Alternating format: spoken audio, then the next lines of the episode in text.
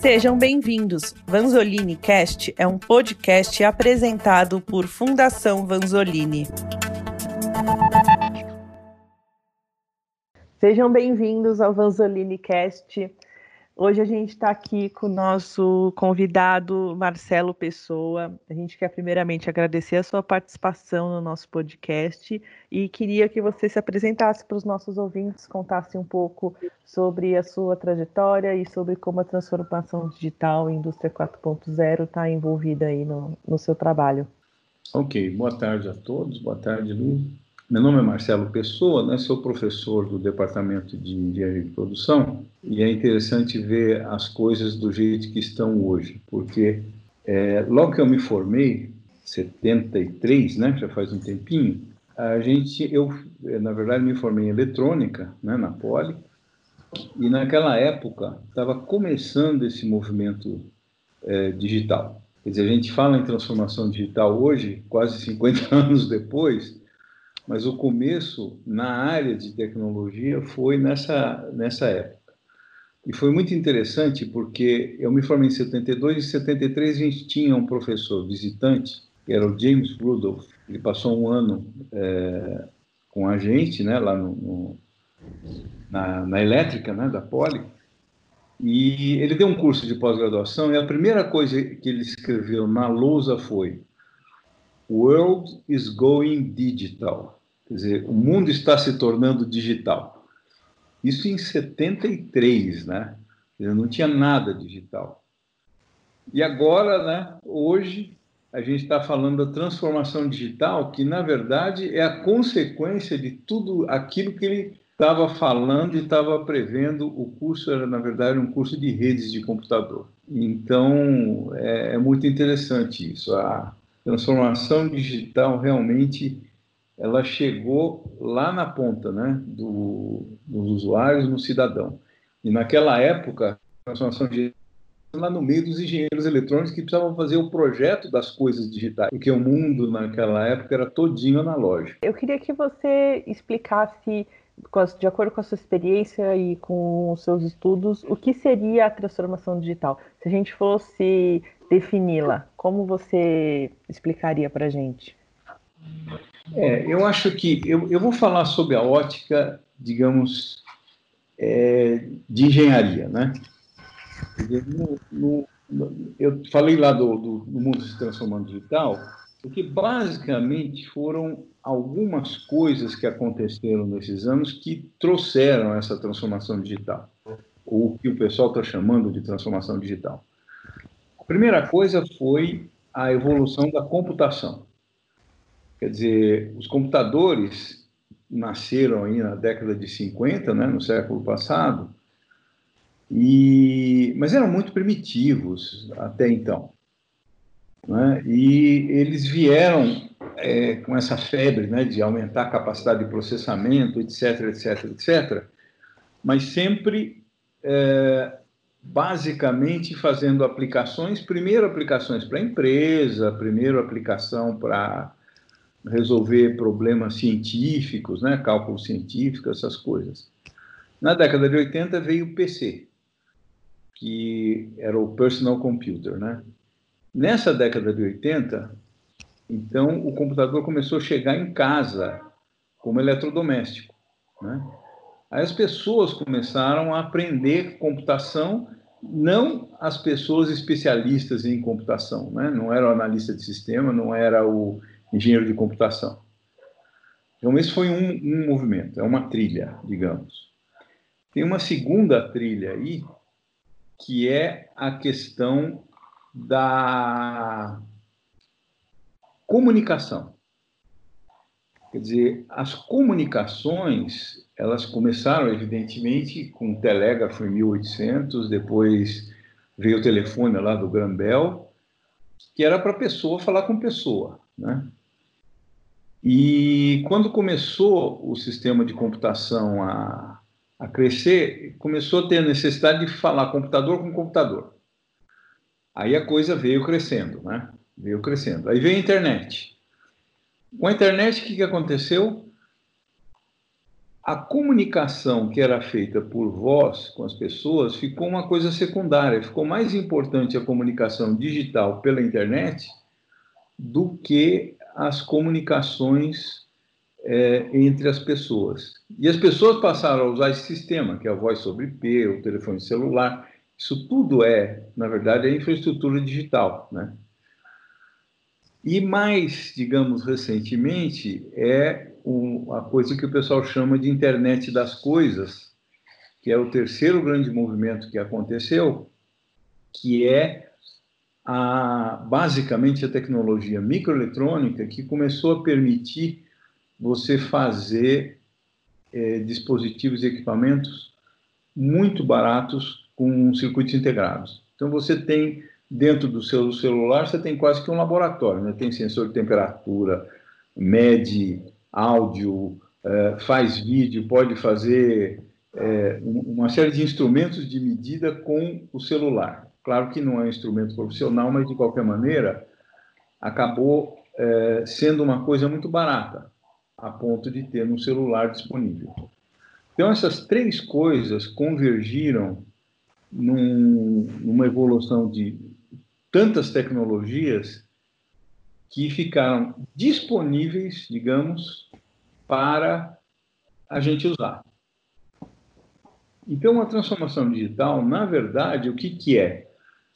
É o pessoal começar a perceber que eu tenho tecnologias disponíveis para fazer coisas novas, ou fazer coisas antigas de uma maneira nova. Né? Exemplo, uhum. exemplo típico: Uber, Airbnb, certo? Que são coisas antigas, quer dizer, quem que não usava táxi?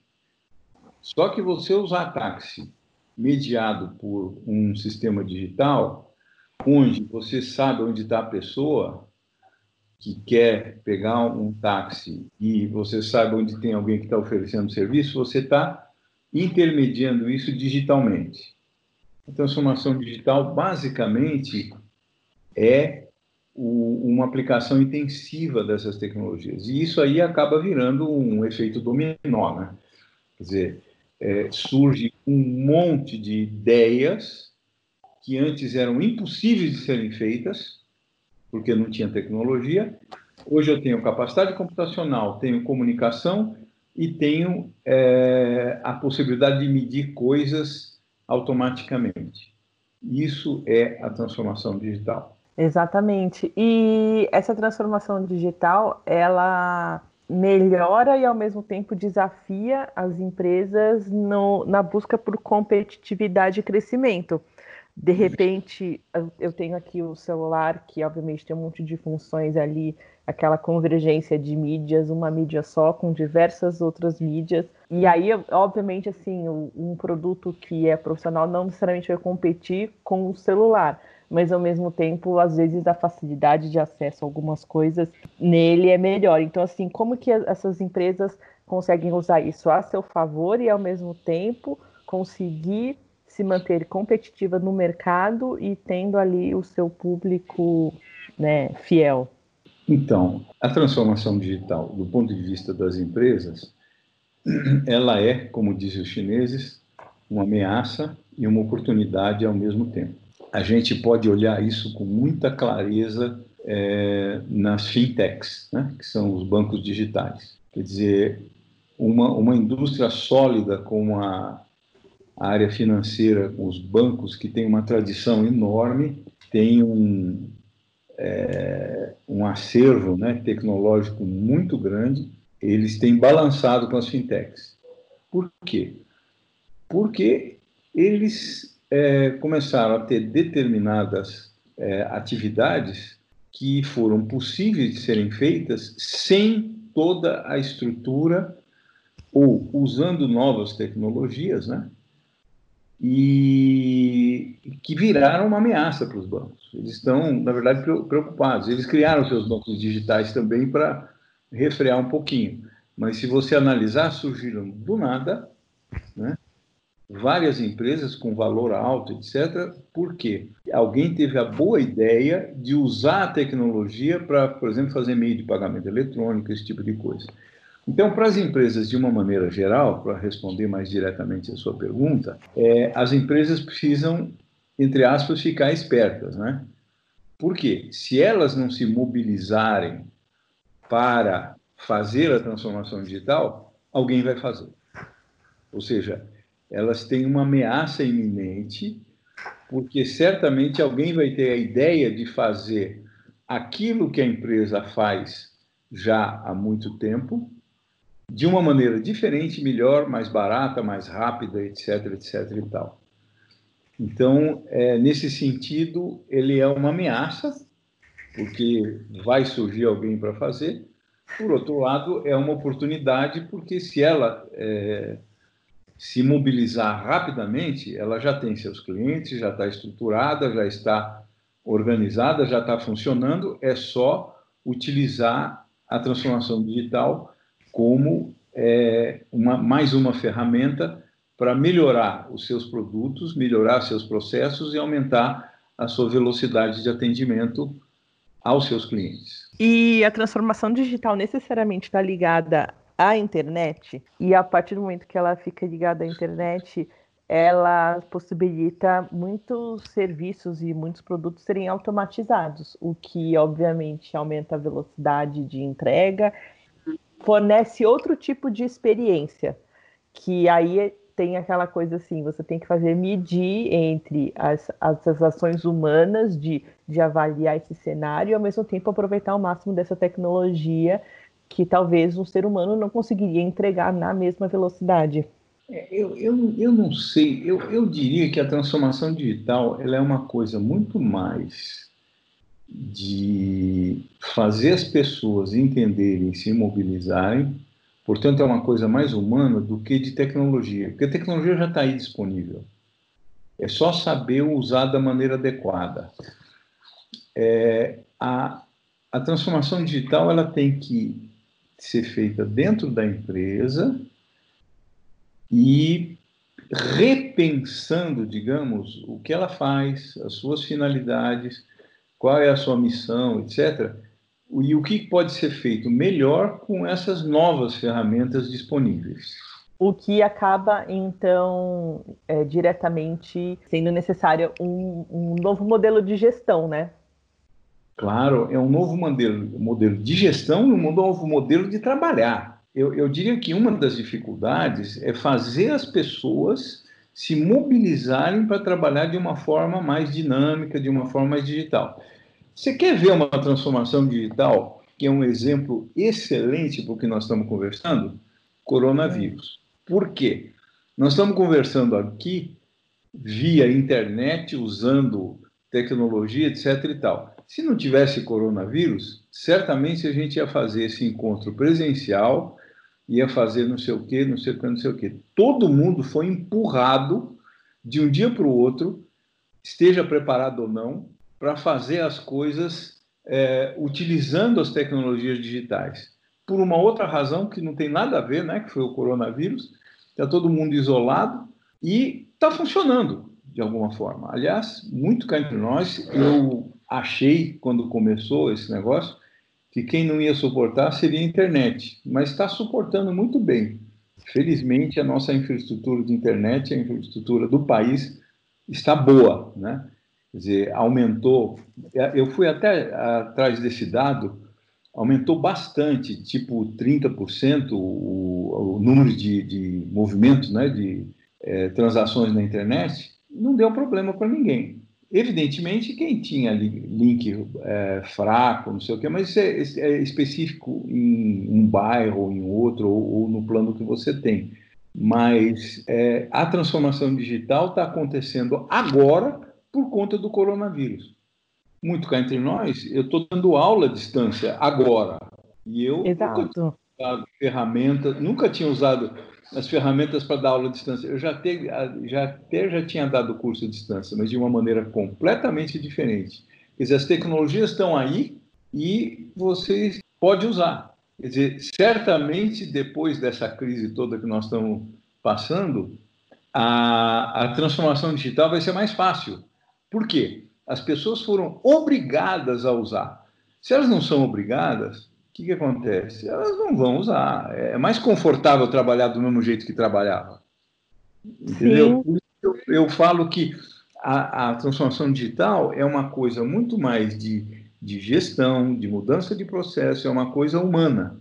Porque a tecnologia está disponível, é só usar. Exato, e esse momento ele é extremamente desafiador e ele acabou nos mostrando, além de nos empurrar, como você disse, é, ele nos mostrou que existem novas possibilidades, que sempre dá para se reinventar. E a gente sempre usou essa, essa, essas ferramentas, mas hoje em dia eu acho que a gente está descobrindo que dá para explorar muito mais e que dá resultado. E acho que isso pode mudar muito assim a forma como as empresas vão passar a se organizar. De óbvio assim, é legal você ir trabalhar fisicamente, você ter colegas de trabalho, mas de repente perceber essa flexibilidade, eu acho que pode mudar o mercado mesmo. Nossa, vai mudar muito, Luísa. Aliás, é interessante porque como o nosso tema é esse, né? Quer dizer, a transformação digital ela está acontecendo não é porque a empresa quis, porque o mundo quis, certo? E a gente foi empurrado para isso. E agora, como resultado disso, talvez as empresas possam falar: puxa vida, vamos usar esse negócio, né? É o teletrabalho, é o, o uma série de coisas, reuniões à, à distância, é, fazer repensar o trabalho, repensar as atividades usando as novas ferramentas. Exatamente. E essa, essa, esse desafio, para muita gente, ela tem uma mudança assim na estrutura mesmo da organização. Que como você acha que essas empresas devem fazer para se apropriar o máximo possível dessa transformação, dessas ferramentas, transformando literalmente a sua estrutura, porque a gente sabe que muita gente talvez não consiga, muitas empresas talvez sumam, porque eu acredito que quem ficar vai ser assim uma grande vitória, porque eu acho que a, essa peneira aí por onde essas empresas estão passando agora, ela é bem fininha. Acho que quem passar tem grandes chances de continuar se mantendo aí um, por mais tempo.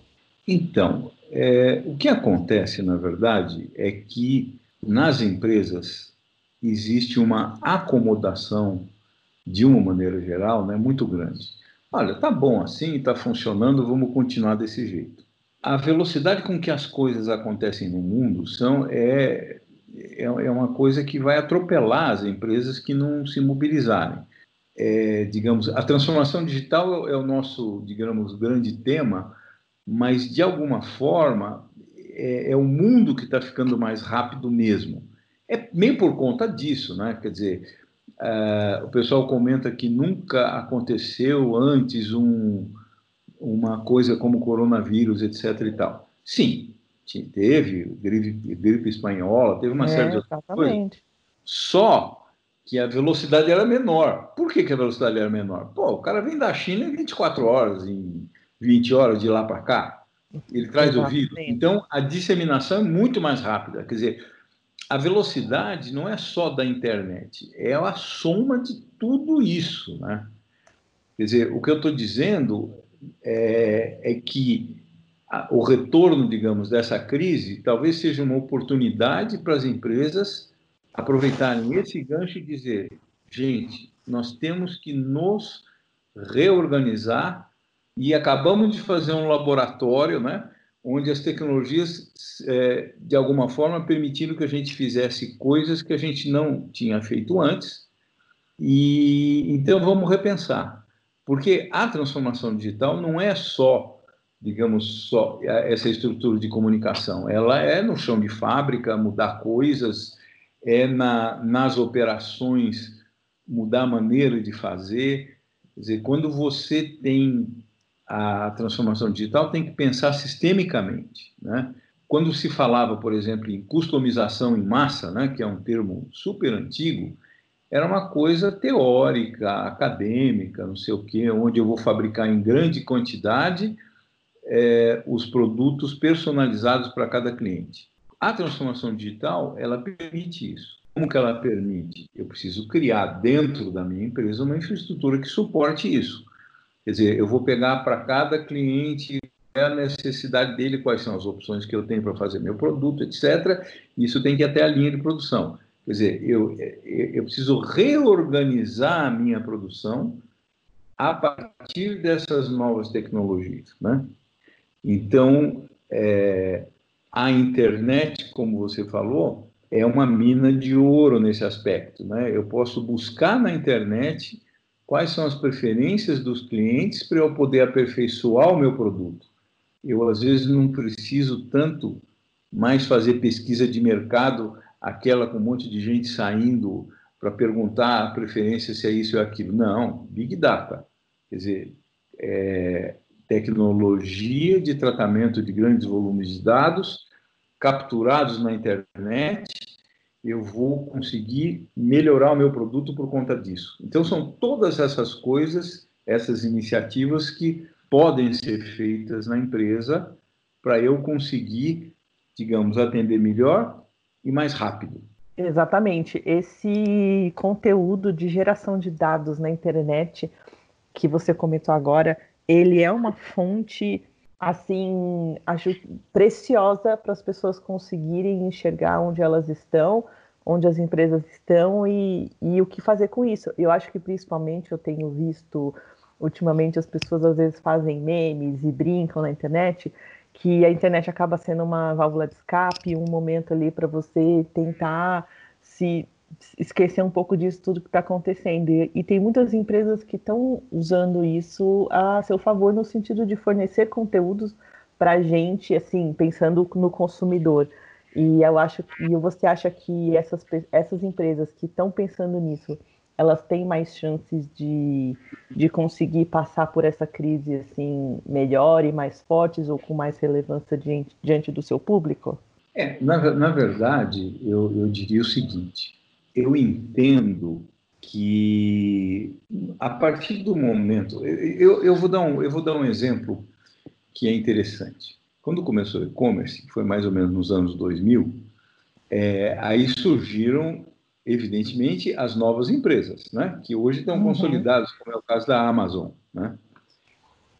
As empresas, é, que, que, era átomos e bits, né? o pessoal usava esse, esse, esse termo, as empresas tradicionais é, não davam a mínima bola para isso. Né? Uhum. E aí começou a crescer a Amazon, aqui no Brasil foi Submarino, né? E, e, americanas também, é, ela entrou pesado, hoje elas se, se, se, juntaram, mas, mas eram empresas com presença na internet. E tinham uhum. outra, e, e, tem um case desse que a gente até estuda em aula, que é o da Casas Bahia, né? Casas Bahia não entrou, não entrou no e-commerce. Não, porque não, não, precisa, porque o meu cliente não usa, não sei o que, não sei o que. Uhum. Acontece que os clientes na época que eles falaram isso, os clientes da Casa Bahia realmente é, eram pessoas que não tinham computador em casa e não usavam. Acontece que no momento em que todo mundo tem celular e que o celular é. tem internet, aí Exatamente. os clientes da Casa Bahia começaram a ter. Aí eles saíram correndo atrás, porque senão eles iam ficar por fora. Claro, o fácil acesso, né, o smartphone, ele possibilita, Isso. né? Então, você entendeu? A lógica é essa. Quer dizer, o, os first movers, que eles chamam, né, em gestão de tecnologia, que foram Americanas, Submarino, Amazon e, e uma série de outros exemplos, são empresas que perceberam que a tecnologia chegou e pode ser usada. Ótimo, vou ocupar esse espaço. Pum. Quando eles começaram a usar, os outros players, que seriam os concorrentes é, das lojas tradicionais, nem deram bola, porque é tudo empresa pequenininha, novidadeiro, etc. e tal. A hora que todo mundo começou a usar a internet, fazer compra pela internet, no celular, etc., aí a Casa Bahia teve que se movimentar. Aí eles foram obrigados. Hoje eles vendem pela internet também, porque você não pode ficar para trás, porque senão você vai fechar, que é o que você falou. Exato. E assim, conseguir com que esse consumidor é, perceba o valor. Eu lembro quando começou a surgir os aplicativos de táxi, eu achava a coisa mais esquisita do mundo eu chamar um táxi por um aplicativo Como assim? Eu tenho que ligar, porque eu, eu, usei, eu usava muito táxi, eu ligava sempre. Imagina, hoje em dia, quem que liga para rádio táxi? E acho que também esse, esse, essa percepção de enxergar essas, esses novos desafios, essas novas possibilidades também, é, e principalmente usando dessa transformação digital, eu acho que é uma excelente forma de, de crescer e de se manter no mercado, né? Então, Luísa, a questão aí é muito uma questão de estratégia. O pessoal precisa entender qual é a estratégia da empresa, o que, que ela quer, aonde ela quer se posicionar. Isso aí os gurus de estratégia falam. A diferença que tem, por exemplo, entre pensamento estratégico hoje e pensamento estratégico de 50 anos atrás é exatamente essa diferença da velocidade. Quer dizer, há 50 anos atrás, a primeira vez que eu estudei estratégia, né, eu fazia um plano estratégico, ele era um plano de cinco anos, que você fazia uma revisão ano a ano, etc. e tal. Hoje, qual que é o conceito? A estratégia, você traça a estratégia e você fica de olho se aquelas premissas que você adotou na sua estratégia estão valendo, porque se não valerem, um ano é muito tempo. Então você precisa claro. repensar e refazer a sua estratégia conforme o andar do barco, entendeu? Então, quando surge uma tecnologia ou quando aparece alguém que é um concorrente seu é, que está fazendo de uma outra forma, imediatamente você tem que repensar a sua estratégia para ver se isso vai te atrapalhar ou não, se você tem que correr para, digamos, usar essa tecnologia ou não. Ou o contrário, né? se você quer ser um first mover, quer dizer, ter fama de ser o primeiro a lançar uma determinada tecnologia, você tem que correr para fazer antes dos outros. Você pode ser um follower, que eles chamam, né? quer dizer, você uhum. espera o negócio se consolidar e você vai em seguida, ou você vai puxar a tecnologia. Isso depende da sua estratégia, é o que você quer. Então, a transformação digital, às vezes, para muitas empresas, você pode ser um seguidor. Ou seja, você vai adotar a transformação digital para não ficar para trás. Mas você também não precisa ser o pioneiro para arrastar isso, porque os pioneiros passam, pagam, de alguma forma, o preço do pioneirismo. E o que, que é isso? Basicamente, a nova tecnologia ou a, a, nova oportunidade, ela tem um risco maior, porque ninguém fez ainda. Então pode dar certo ou não. Então precisa repensar. Agora, é, se você quer ser o primeiro, você tem que estar ciente de que você tem um risco que pode ser dinheiro jogado fora, o tempo é, jogado fora. Agora, se você achar que vale a pena e, e tiver recursos, digamos, para suportar isso, ótimo, vá em frente. Ah, se você falar, não, essa tecnologia para o meu negócio, ela, ela vai melhorar a produtividade, mas ela não é uma coisa que precisa ser prioritária para mim. Então você espera ela ficar mais barata, porque todas essas tecnologias começam caras e depois reduz o valor, né? Elas ficam mais baratas e você adota em seguida. Por isso que eu falei, é, é um problema de gestão né? A gente estava começando conversando um pouco sobre isso. Quer dizer, como é que eu vou fazer? Como é que eu me, vou, vou me posicionar perante isto? O, o que aconteceu, na verdade, é que houve tanta coisa nova, tanta coisa nova, que tem um monte de empresa que está por fora. por isso que a gente está falando de transformação digital. Uhum. Né? É. As grandes empresas, a gente já foi consultado para dar treinamento. As grandes empresas estão preocupadas. As grandes empresas, teve uma vez o pessoal de RH que está cuidando disso, né?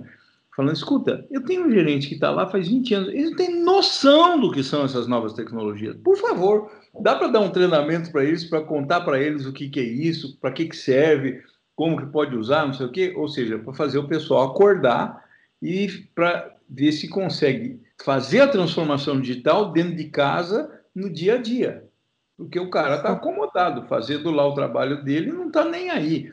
Ele, ele não é uma pessoa que está envolvida é, com tecnologia, ele está trabalhando em outro ramo. Acontece que a tecnologia digital ela invade tudo, ela invade todas as atividades, invade o nosso dia a dia. Aliás, na nossa casa, certo? O coronavírus está sendo controlado na, na China, não sei se você viu isso é, através da movimentação das pessoas. Se, se, o cara chegou próximo do outro e ele está com coronavírus, ele varre lá para ver quem estava é, próximo dele para verificar se ele não, não, pegou o coronavírus.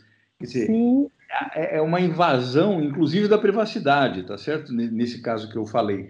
Mas, de, de alguma forma, as pessoas precisam acordar, né? E, e, e, é interessante, porque é comum nas empresas as pessoas ficarem acomodadas e, e terem resistência à mudança.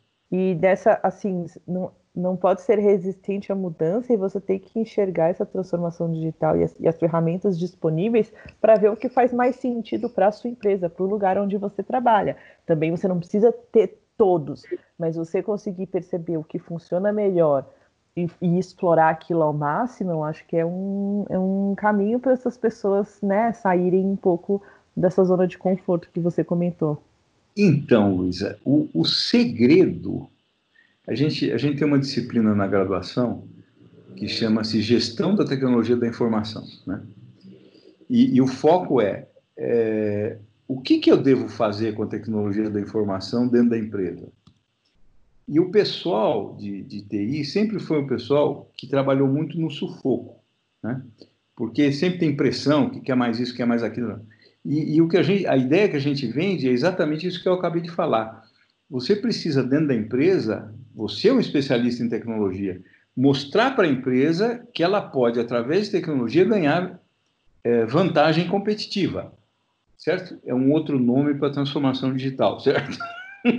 Isso é que as pessoas precisam entender. Tem um monte de tecnologia que tem aí, não é porque é novidade que eu vou adotar.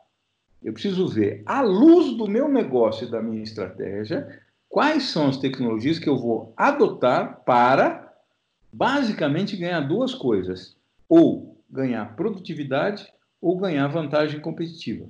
E, e, a, a essência do negócio, né? Certo? Quer dizer, se eu fizer a mesma coisa com um custo menor, eu estou ganhando, né? E se eu fizer utilizando essa tecnologia que os outros ainda não acordaram para fazer, eu estou ganhando espaço. Basicamente, a, a lógica é muito simples. O difícil é saber selecionar. É saber escolher, como você falou, qual é o meu kit de tecnologia, né? Se eu juntar não sei o que com não sei o que e usar não sei das quantas, eu vou conseguir oferecer tal coisa, eu vou conseguir é, ganhar, sei lá, em velocidade, eu vou conseguir chegar primeiro, conseguir desenvolver o meu produto mais rápido e coisas desse tipo. É isso que precisa pensar. É, exatamente.